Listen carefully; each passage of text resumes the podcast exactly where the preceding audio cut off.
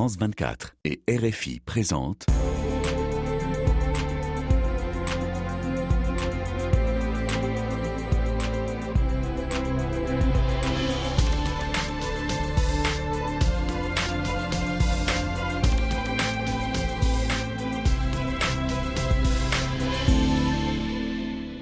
Bonjour à tous, merci de nous rejoindre pour Ici l'Europe sur France 24 et Radio France Internationale. Nous sommes ici à Sofia, capitale de la Bulgarie, dans le très beau musée archéologique, témoin de la culture millénaire bulgare, une Bulgarie qui néanmoins en ce moment s'interroge.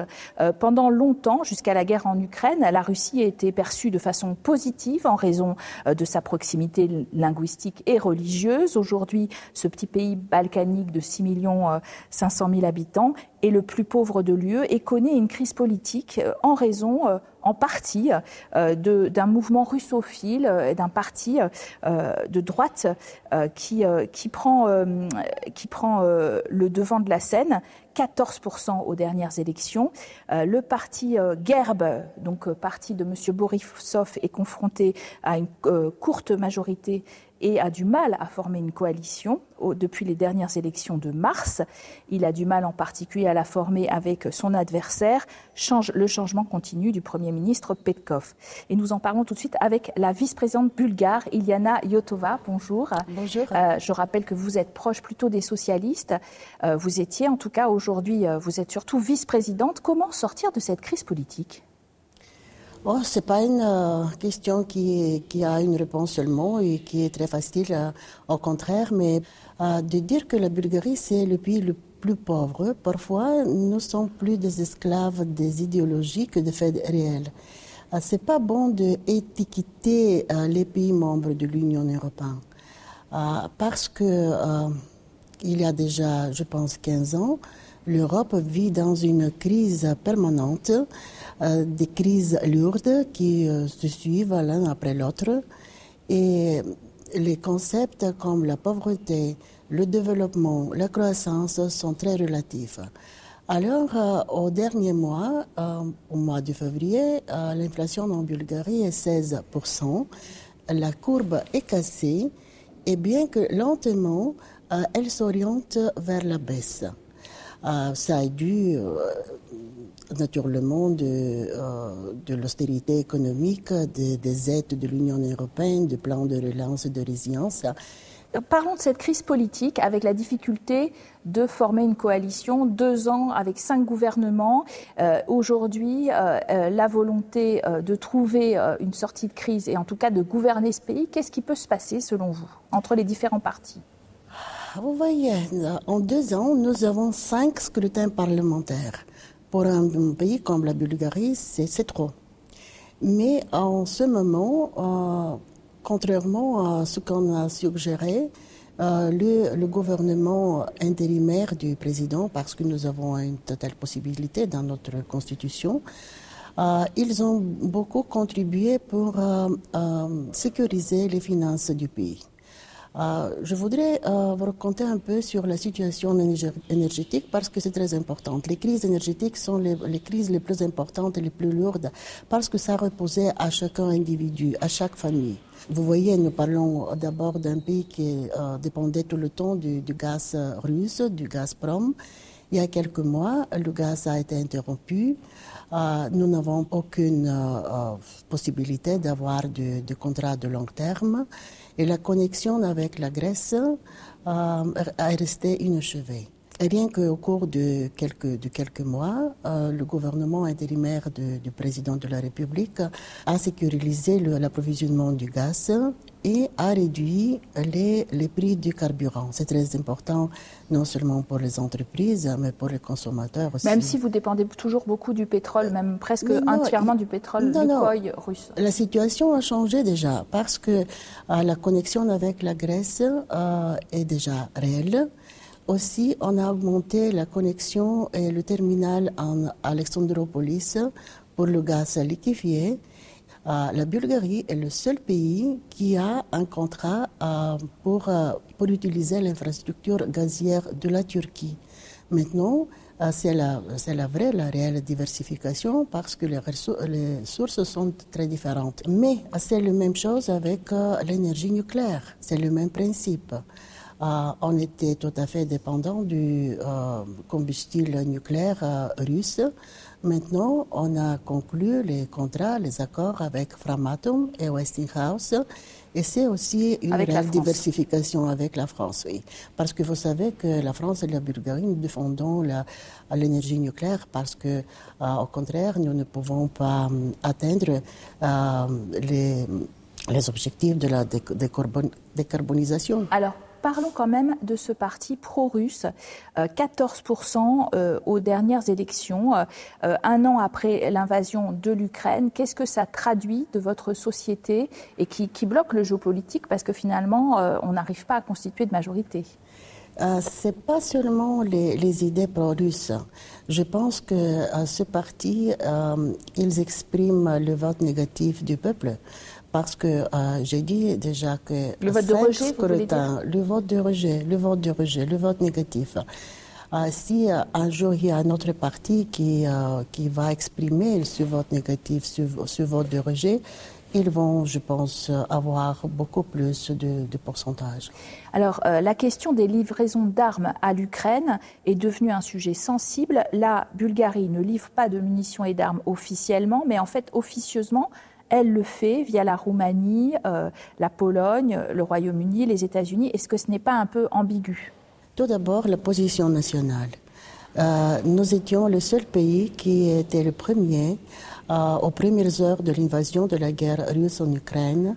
Le président a invité et a réuni les représentants de toutes les institutions bulgares et on a défini notre position nationale. C'est inacceptable au XXIe siècle de déployer et de piloter des bombardiers et des missiles stratégiques au cœur de l'Europe contre un pays tout à fait euh, souverain. Et voilà pourquoi notre pays, la Bulgarie, euh, va participer dans tous les formats de l'OTAN afin euh, d'avoir une résolution, une solution du conflit. Mais en même temps, euh, vous voyez que... Donc vous êtes contre la livraison des armes Non, nous ne sommes pas contre la livraison des armes parce que euh, je, je, voudrais mentionner que nous avons une déclaration du Parlement bulgare d'envoyer des armes en Ukraine, avec euh, bien sûr les spécificités que nous avons ici en Bulgarie et les armes que nous, que nous avons. On a suggéré beaucoup de choses, mais euh, la vérité, c'est que nous sommes un membre loyal de l'Union européenne et la politique euh, de, de, défense, la politique de sécurité euh, est la même en Bulgarie, en Roumanie et les autres pays. Vous êtes, je le disais, socialiste proche du président Roumen Radev. Il est régulièrement, c'est un ancien militaire, il est régulièrement accusé ici d'être euh, plutôt euh, pro-russe, de euh, peut-être avoir sentir un destin personnel justement de vouloir diriger précisément plus le gouvernement parce qu'avec ses gouvernements par intérim, il a plus de pouvoir. Est-ce que pour vous c'est le cas? J'ai parlé déjà des étiquettes et des idéologies. Le conflit en Ukraine éloigne malheureusement l'idée d'une défense européenne. Euh, je sais que dans le boussole stratégique, euh, il y a un certain développement, mais c'est insuffisant en ce moment-là.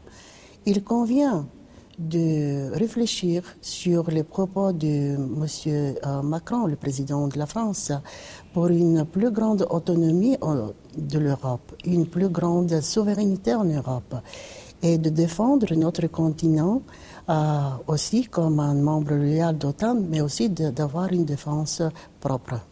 Votre président n'est pas ambigu sur la Russie, Madame la vice-présidente. Le président a, une position tout à fait nationale. C'est-à-dire? Nationale et européenne. En Bulgarie, 300 000 Russes possèdent 500 000 propriétés euh, à, titre individuel. Euh, les sanctions individuelles, est-ce qu'elles s'appliquent pleinement justement sur euh, ces, ces, individus russes, autant en Bulgarie qu'ailleurs la, Bulgarie a soutenu toutes les, sanctions imposées à, la Russie jusqu'à ce moment-là, sauf euh, peut-être les sanctions futures qui vont concerner euh, l'énergie nucléaire. Parce que Au contraire, ça signifiera que nous euh, devons fermer euh, notre centrale nucléaire. On ne peut pas le permettre.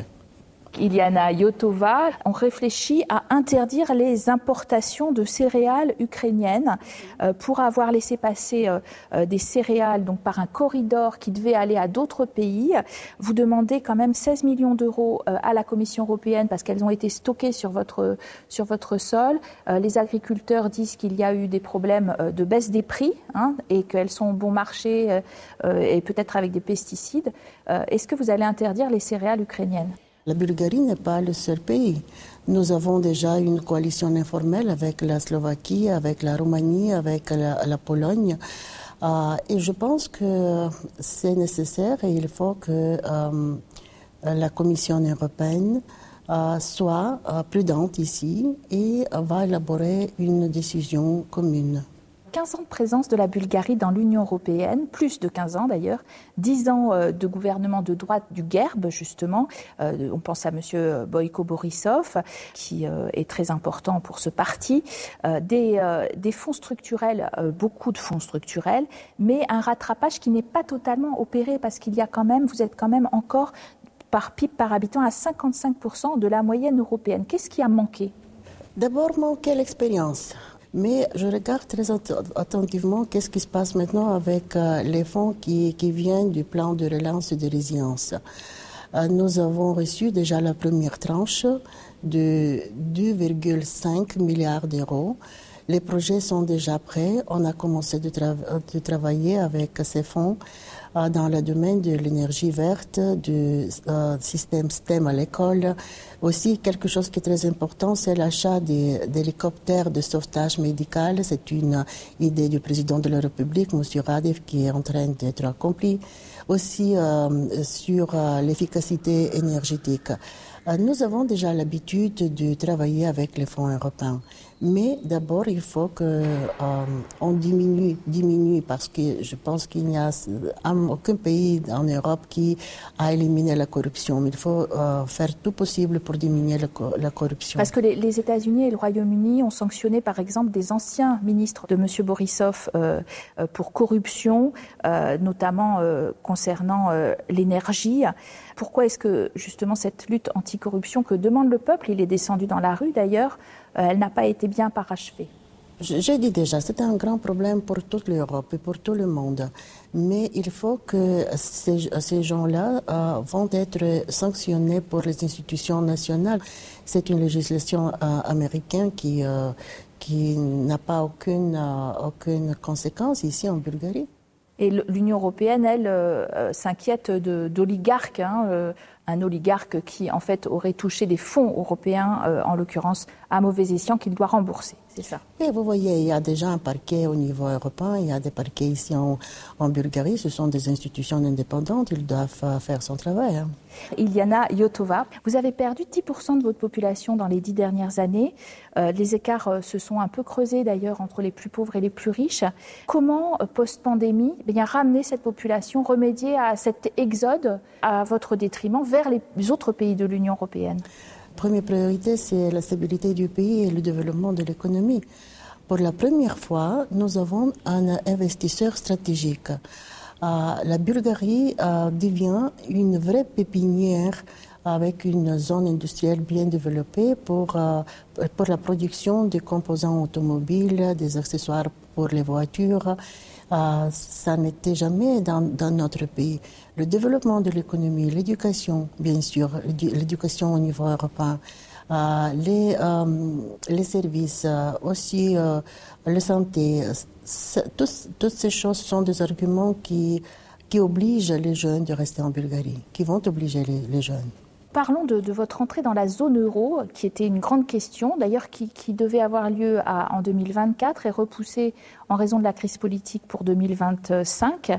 Euh, votre parti socialiste, d'ailleurs, n'était pas très enthousiaste. Est-ce que, les, Bulgares y sont favorables et pourquoi? C'est le gouvernement du Parti socialiste qui n'est pas d'accord. Je ne suis pas sûre pour les, membres de ce parti. Je pense que la majorité des, du peuple, la majorité des, des citoyens bulgares, ils, ils ont certaines réserves pour, pour leur, leur zone, non pas parce qu'ils sont contre l'euro, mais parce qu'ils n'ont pas assez d'informations. Ils ont peur que les prix des produits vont s'élever, ils ont peur qu'ils vont perdre les avoirs dans les banques. Et voilà pourquoi c'est la tâche euh, du gouvernement de, faire une, une campagne pour euh, expliquer et pour informer les citoyens qu'est-ce qui va se passer un jour quand la Bulgarie sera membre de zone euro. Nous devons aussi accomplir tous les critères de Maastricht et de diminuer, de réduire l'inflation qui est Vous êtes déçu du retard finalement, vous, à titre personnel? Deux ans. Deux ans, c'est bien mhm. Entrer dans l'espace Schengen, là, ça aussi c'est assez crucial. et c'est bloqué cette fois-ci par les Pays-Bas euh, qui jugent qu'il y a une forte, trop forte euh, euh, immigration illégale. et puis aux frontières, vous devez faire la police. Parfois ça, ça, donne lieu à des affrontements. Frontière extérieure de l'Union européenne, 130 km avec la Turquie.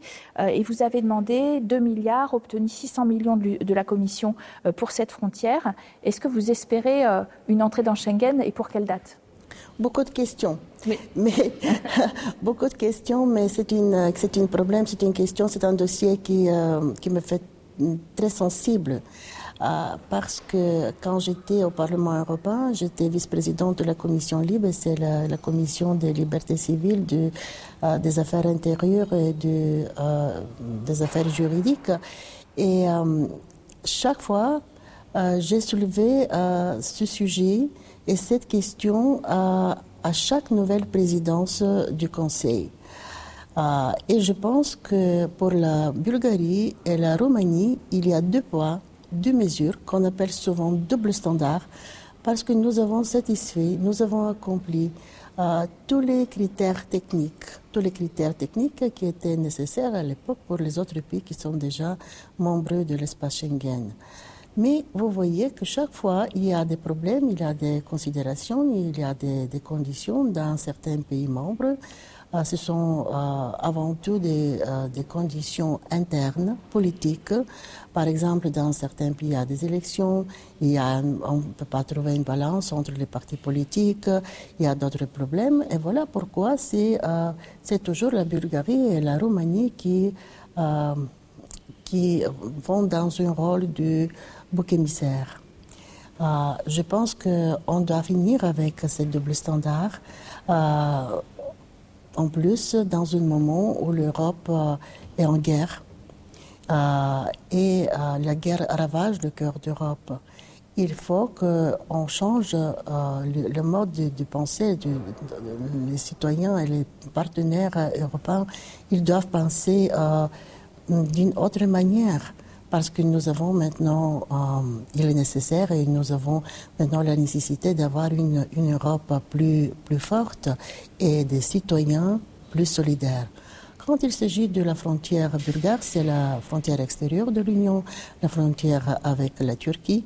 Je pense que c'est la frontière la plus sûre maintenant. Parce qu'à l'époque, quand j'étais membre du Parlement européen, j'étais dans certains pays, en Italie, en Malte, en Grèce, et j'avais la, la possibilité de, voir qu'est-ce qui se passe là-bas. Euh, maintenant, la frontière est sûre. Euh, oui, nous devons recevoir d'argent de, plus de fonds européens parce que euh, les, flux migratoires ont augmenté les derniers jours, les dernières semaines, les derniers mois. il faut qu'on sécurise la, frontière. Et en plus, vous voyez, il y a déjà une décennie, toute la législation européenne qui concerne la migration, les réfugiés est en retard. Ce n'est pas une bonne euh, étiquette pour l'Europe, n'est-ce pas? Merci à vous en tout cas d'avoir répondu à cette question, Madame la vice-présidente depuis Sofia. Merci à vous de nous avoir suivis pour cet entretien. À très bientôt à tous.